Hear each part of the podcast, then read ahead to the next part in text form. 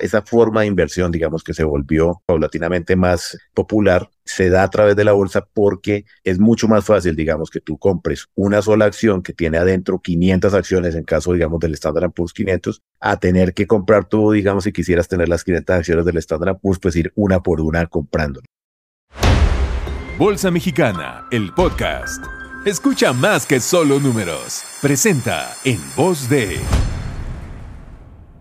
principios de la década de los años 90 surgió una nueva forma de invertir en los mercados bursátiles a través de la creación de un instrumento llamado ETF. Desde entonces, la industria ha crecido significativamente y los ETF se han convertido en uno de los productos más populares para invertir. Para que te des una idea, la cantidad de dinero administrada por los ETFs a nivel mundial es de más de 10 billones de dólares, una cifra que la verdad nos cuesta trabajo poner en perspectiva por lo grande que es.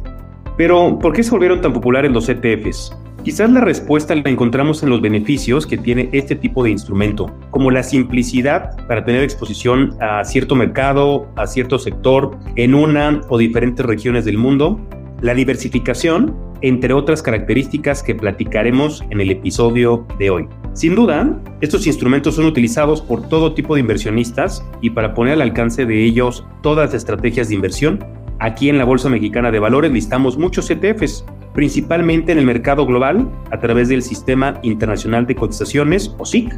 Por ejemplo, hoy por hoy existen más de 1.500 ETFs listados, cifra que seguramente irá incrementándose. Para conversar más sobre el mundo de los ETF nos acompaña Federico Torres, quien es Head of Latin American Sales de Global X. Federico, muchas gracias por acompañarnos y bienvenido a Bolsa Mexicana, el podcast. ¿Cómo estás, Federico? Muy bien, Juan Manuel, muchas gracias por la invitación y, siempre será un gusto compartir eh, temas financieros con ustedes. El gusto será nuestro, Federico. Y, si te parece bien, ¿por qué no comenzamos con la pregunta de, de saque? Cuéntanos sobre Global X y cuéntanos un poco de, sobre tus responsabilidades dentro de la compañía. Claro, Juan. Eh, Global X es una compañía de, de ETFs, justamente emisor de ETFs, que de hace 15 años estamos en el mercado eh, buscando, digamos, dar soluciones innovadoras, ¿no? No, no tratar de hacer lo mismo que hace todo el mundo en términos de inversiones, sino darle a los clientes eh, posibilidades de invertir en temas diversos, en temas, eh, digamos, de actualidad y que, que, miren a futuro. Entonces, ese es básicamente nuestro background, la forma en que nos hemos movido durante esos 15 años, digamos, muy exitosos. Y yo, pues, me encargo básicamente de, de toda la región latinoamericana, excepto Brasil, y buscamos que todos los clientes de toda naturaleza que están en nuestra región pues puedan acceder a nuestros productos. Entonces digamos que mi día a día es hablar con los fondos de pensiones, con las AFORES, con los fondos mutuos, con todos los inversionistas institucionales y tratar que de alguna manera esto permee a los mercados hasta que lleguemos a los, a los clientes más, más de, de, la persona física, digamos que, que, también nos interesa mucho que tengan acceso a nuevos mercados. Y para acceder a estos nuevos mercados, Federico, el instrumento que, que tú platicas con los inversionistas son justo los ETFs o Exchange Traded Funds. ¿Por qué no nos platicas un poco, Federico, exactamente qué es un ETF?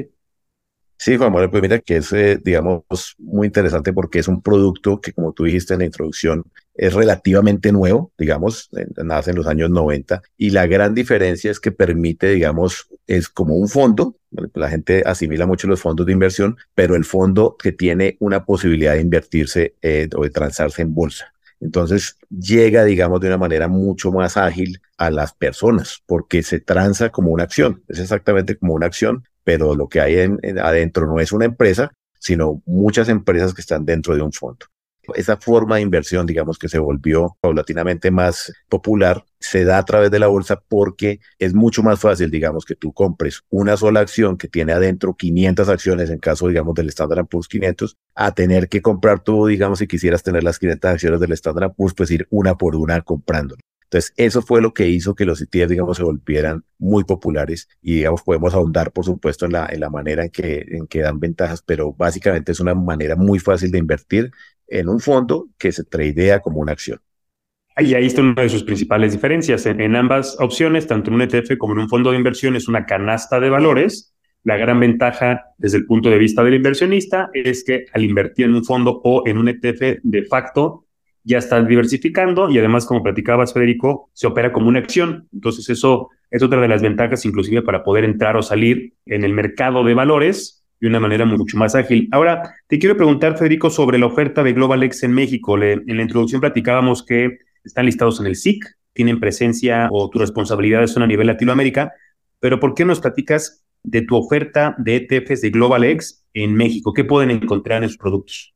Sí, Juan, mira, nosotros tenemos actualmente 112 ETFs listados en el SIC, de los cuales 85 son de, listados, digamos, de, en Estados Unidos y, y 27 en Europa. Nosotros somos reconocidos a nivel mundial por ser líderes en inversión temática. Eso ha sido lo que nos ha vuelto, digamos, una firma muy reconocida. Pero además, eh, pues por supuesto, tenemos otras familias de commodities, eh, una familia de ingreso. Entonces tenemos una gran diversidad de productos que, como les decía al principio, no son los más comunes. Entonces, con nosotros ustedes van a encontrar, digamos, la posibilidad de invertir en robótica, inteligencia artificial, en genómica, en vehículos eléctricos y autónomos, en baterías de litio y en litio. También tenemos los productos de ingreso que son los llamados cover calls, que, digamos, parecieran muy complejos, pero son productos muy, muy sencillos para poder, eh, digamos, navegar estos tiempos donde los mercados son, digamos, paralelos, como que uno no sabe si suben o bajan y se permanecen en, mucho tiempo en, ese tipo de situación. Eh, tenemos, digamos, productos eh, muy avanzada buscando eh, abarcar, digamos, las nuevas tecnologías en términos de infraestructura del futuro como energías solares, eólicas, hidrógeno, energías limpias, energía, digamos, clean water, todo este tipo de, de tendencias, digamos, que nosotros creemos que van a ser las que van a liderar el cambio en el futuro, porque, digamos, en este momento de la historia, digamos, de la humanidad, estamos presenciando, digamos, muchas cosas que están pasando al tiempo y que están generando nuevas tendencias. Por ejemplo, eh, lo que hablamos de la cuarta revolución industrial, digamos que ya está aquí, la inteligencia artificial, todo este tipo de temas, los activos digitales, todo esto está llevando, digamos, a unos cambios que nosotros tenemos certeza de que en el futuro van a representar, digamos, la nueva economía. Entonces, lo que nosotros le ponemos a los clientes en, nuestra oferta es eh, acérquese y tenga la posibilidad de invertir en las tendencias que creemos que van a ser las más importantes del futuro desde hoy y de una manera muy sencilla. Entonces, te, doy, por ejemplo, un ejemplo que me parece muy relevante y es la inteligencia artificial. Todo el mundo está hablando de la inteligencia artificial y seguramente muchas personas no sabrán cómo invertir en inteligencia artificial y, dirán, bueno, ¿en qué compañía compro? Y hemos tenido, digamos, unos rallies muy importantes en algunas compañías que están muy relacionadas con la inteligencia artificial, pero la gente realmente, digamos, no, no sabe con cuál compañía hay. Entonces, nuestros CTF, digamos, de inteligencia artificial y de robótica, abarcan, digamos, aquellas compañías que nosotros estamos con gran certeza eh, seguros de que van a ser las líderes en ese segmento en el futuro. Entonces, uno, digamos, eh, nuestras inversiones tienen esa tendencia de darle a la gente una posibilidad de invertir de manera intuitiva, que es lo que muchas veces a los, a los clientes no les, no les pasa.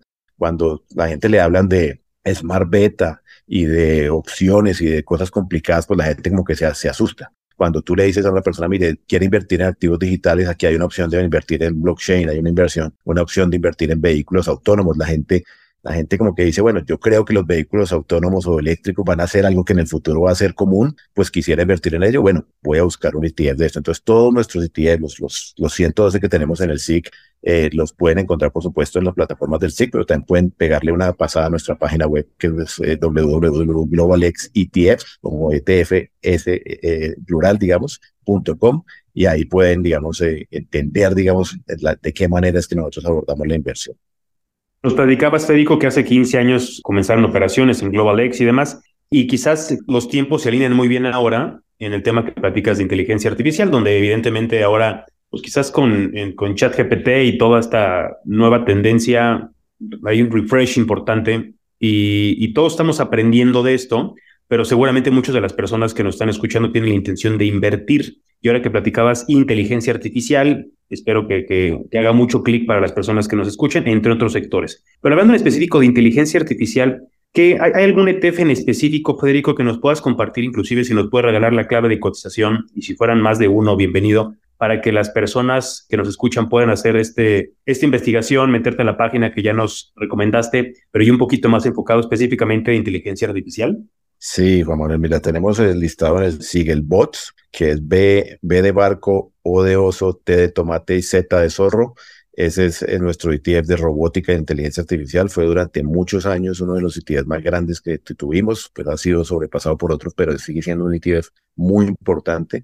Y tenemos otro que se llama A IQ, que es de Artificial Intelligence and Technology. Esos ETFs están listados en el SIC, digamos, están disponibles para los clientes mexicanos y, digamos, evidentemente han sido pensados para que tengas una idea, el, el BOTS creo que está cerca ya de cumplir eh, casi 10 años próximamente. Eh, y entonces son productos que han sido pensados desde hace mucho tiempo, ¿ves? Y, que pues justamente toman relevancia ahora, eh, pero que ya, ya traen, digamos, una, una, una trayectoria importante. Eh, precisamente dándonos la razón en el sentido de que en algún momento pensamos que esto iba a ser una realidad, porque cuando la gente habla de inteligencia artificial, digamos, piensa que esto es algo que, surge solamente ahora, y resulta que la verdad la inteligencia artificial casi que surge con, con Alan Turing cuando, cuando en, la, en la Segunda Guerra Mundial logran descifrar el ENIC. Entonces piensen que, que son cosas que han ido evolucionando y la capacidad computacional que, que se está dando hoy en día es la que ha liberado digamos, esos temas que ya se venían trabajando desde hace muchas décadas, pero que por falta de recursos tecnológicos no se han podido dar. Por eso es que al hablar de eso de la, de la cuarta revolución industrial, es muy importante tener en cuenta que se están, digamos, canalizando y, llegando un tiempo muy importante en, en términos de, tecnología para dar una, una, potencialidad gigantesca, muchísimas aplicaciones o muchísimas formas de, de aplicar la tecnología que nos tenía en el pasado. Pues ahí están un par de recomendaciones. Entonces, para la parte de inteligencia artificial y robótica, el, ETF BOTZ y para la parte de eh, inteligencia artificial y demás también AIQ.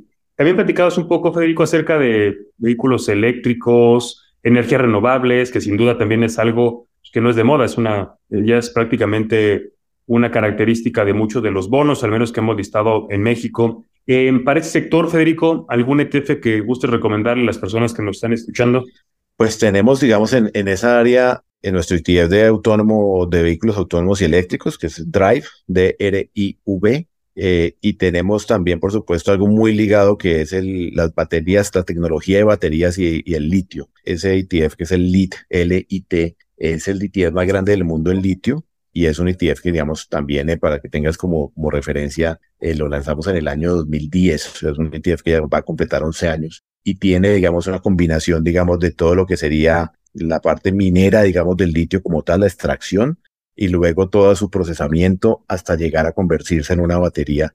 Eh, entonces tenemos, digamos, toda como la cadena del, del, litio en un solo ETF, que ha sido muy exitoso, digamos, por supuesto ha tenido como todo altas y bajas, pero es un ETF que, digamos, como te digo, es el más grande del mundo en, esa, en ese campo.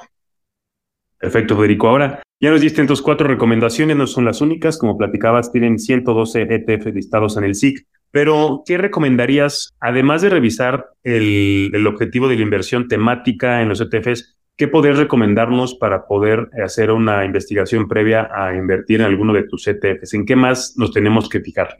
Pues mira, Juan, y te agradezco mucho la pregunta porque, como te decía, nosotros, a pesar de que somos reconocidos por la inversión temática, pues también tenemos otras familias y, digamos, nuestra familia de commodities es pequeñita, pero pequeña, digamos, el número de productos, pero muy importante. Tenemos un ETF de cobre, eh, que, que, está, digamos, muy de la mano de justamente de las tecnologías limpias y esto porque eh, el uso del cobre, digamos, para todo lo que tiene que ser derivado con vehículos eléctricos, con, con energía solar, con todo esto, está muy de la mano y está, digamos, creciendo de manera importante. Ese, ese ETF es muy importante, el de cobre, el, el ticker es COPX.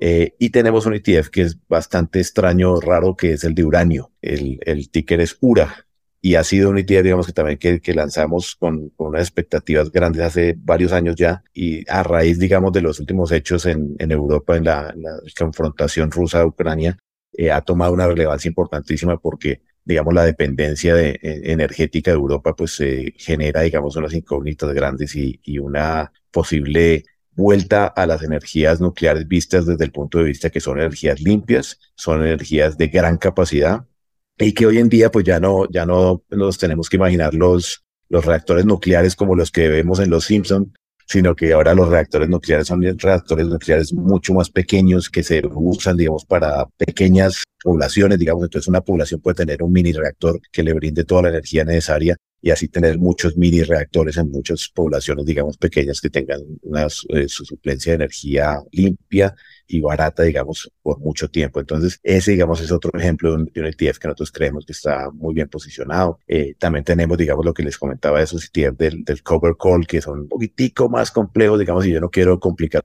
a las personas que nos oyen, pero si, si se hacen una muy pequeña investigación, eh, van a encontrar que, que nuestro ETF de QYLD, que es QYLD, eh, que es un cover call del Nasdaq, si es lo que busca es que cuando usted, digamos, está con intenciones de invertir en el Nasdaq, pero no sabe si va pues, a, tener una subida o más bien piensa que, que va a estar como un mercado paralelo, entonces le, le viene muy bien porque este ETF lo que va hacer es que vas a darle dividendos mensuales siempre eh, sobre el Nasdaq y si el Nasdaq no hace pues un gran rally, eh, este ETF generalmente va a dar unos mejores resultados que el propio Nasdaq. Entonces son, son digamos, ejemplos de inversiones que no son muy complejas, que están a la mano, digamos, de todos los inversionistas y que les dan alternativas diferentes.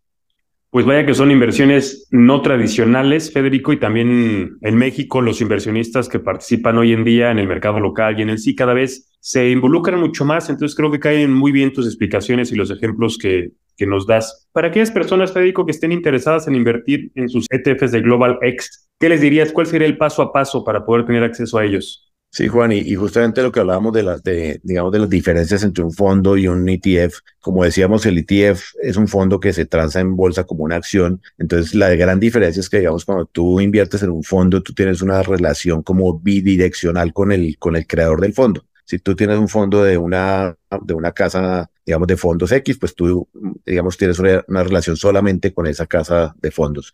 Cuando tú tienes una inversión en un, en un ETF, tú puedes, digamos, comprarlo a través de cualquiera de las casas de bolsa que operan en la bolsa mexicana. Entonces tú lo único que tienes que hacer es ponerte en contacto con alguna de las, eh, digamos, de las casas de bolsa que operan en México, en la bolsa mexicana, y decirle que quisieras entrar en alguno de estos productos que se operan en el SIC. Entonces, digamos que la ventaja, digamos, es que como les digo, como funciona como una acción, pues tú llamas a un broker o te metes a una aplicación que ya hay muchísimas en México, muy exitosas, donde tú lo que haces es que buscas directamente el producto y puedes comprarlo con solo un clic. Pues ahí está la recomendación y el paso a paso, Federico. Muchas gracias. Es acercarse con una casa de bolsa, abrir un contrato de intermediación bursátil. Cualquier persona, persona física, persona moral, puede tener acceso a los ETFs de Global X y ya será investigación y decisión de cada uno de los inversionistas invertir en alguno de los ETFs que ya nos, que ya nos recomendaban. Eh, Federico, pues te agradezco mucho tu tiempo. ¿Gustas darnos algún comentario a manera de cierre? Sí, Juan, digamos, decirle a la gente que parte, digamos, de lo que buscamos nosotros en nuestras compañías de inversión es darle la oportunidad a las personas de acceder a los, a los productos. Es decir, yo, yo a veces siento que en Latinoamérica hemos sido siempre como un poquito paternalistas. La gente no le permitimos tomar sus propias decisiones financieras. Entonces, una de las cosas que la, que la Bolsa Mexicana hace muy bien, y, y no es porque estemos aquí en este programa, Juan, sino porque es la realidad. Yo lo vivo en, en el día a día en todas las bolsas de la región es que ustedes le permiten a la gente tener acceso a los productos que están listados internacionalmente. Nosotros, por ejemplo, tenemos una, una directiva que es cada que pasan los tres meses después de listar un producto en Estados Unidos, pues lo listamos en el, en el SIC mexicano con la intención de que la gente tenga acceso. Entonces, digamos, vamos a un tema como, como los activos digitales, digamos, que son, digamos, de alguna manera todavía pueden ser polémicos. Nosotros lo que creemos es que lo que hay que darle a la gente es la oportunidad de tomar sus decisiones financieras y tener acceso y, dar acceso a, productos como los que nosotros le, damos a los clientes, pues es justamente eso.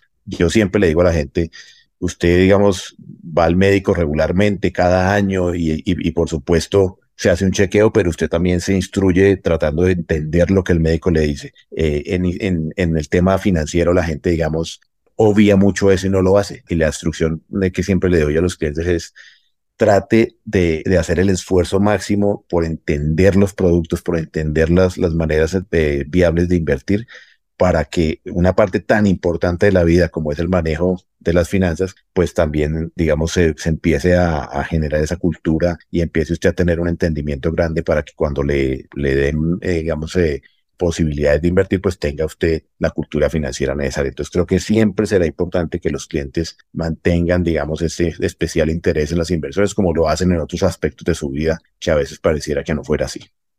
Totalmente de acuerdo y acercarse continuamente con el asesor de la casa de bolsa o con la operadora de fondos. Generalmente los, mi lectura es que en ocasiones los, los libros de finanzas o de inversiones habla, hablan de que la inversión en bolsa es a largo plazo, lo cual es cierto, pero creo que es muy sano monitorear la inversión y si alguna inversión no sale como se planeó, pues tomar una decisión, que en muchas ocasiones cuando las cosas no van como se planearon, esas decisiones son las más complicadas, pero son las más valiosas, rectificar el camino y tal cual como lo decías, ¿no? Así como cuidamos de la salud o le dedicamos mucho tiempo al trabajo, aquí seguramente no es de muchas horas al mes, pero es muy sano revisar el estado de cuenta, preguntarle a la casa de bolsa qué tendencias están existiendo, si el portafolio está alineado a su perfil de inversionista. Es un trabajo constante, sencillo, quizás no de muchas horas, pero muy, muy valioso. Federico, te agradezco mucho, mucho tu tiempo. Gracias también a GlobalX por listar sus ETFs con, con nosotros en la Bolsa Mexicana de Valores. Que tengas muy buen día. Muchas gracias, Juan, y siempre disponible para aportarles. Muchas gracias. Suscríbete a nuestro canal y síguenos a través de nuestras redes sociales. Esto fue Bolsa Mexicana, el podcast.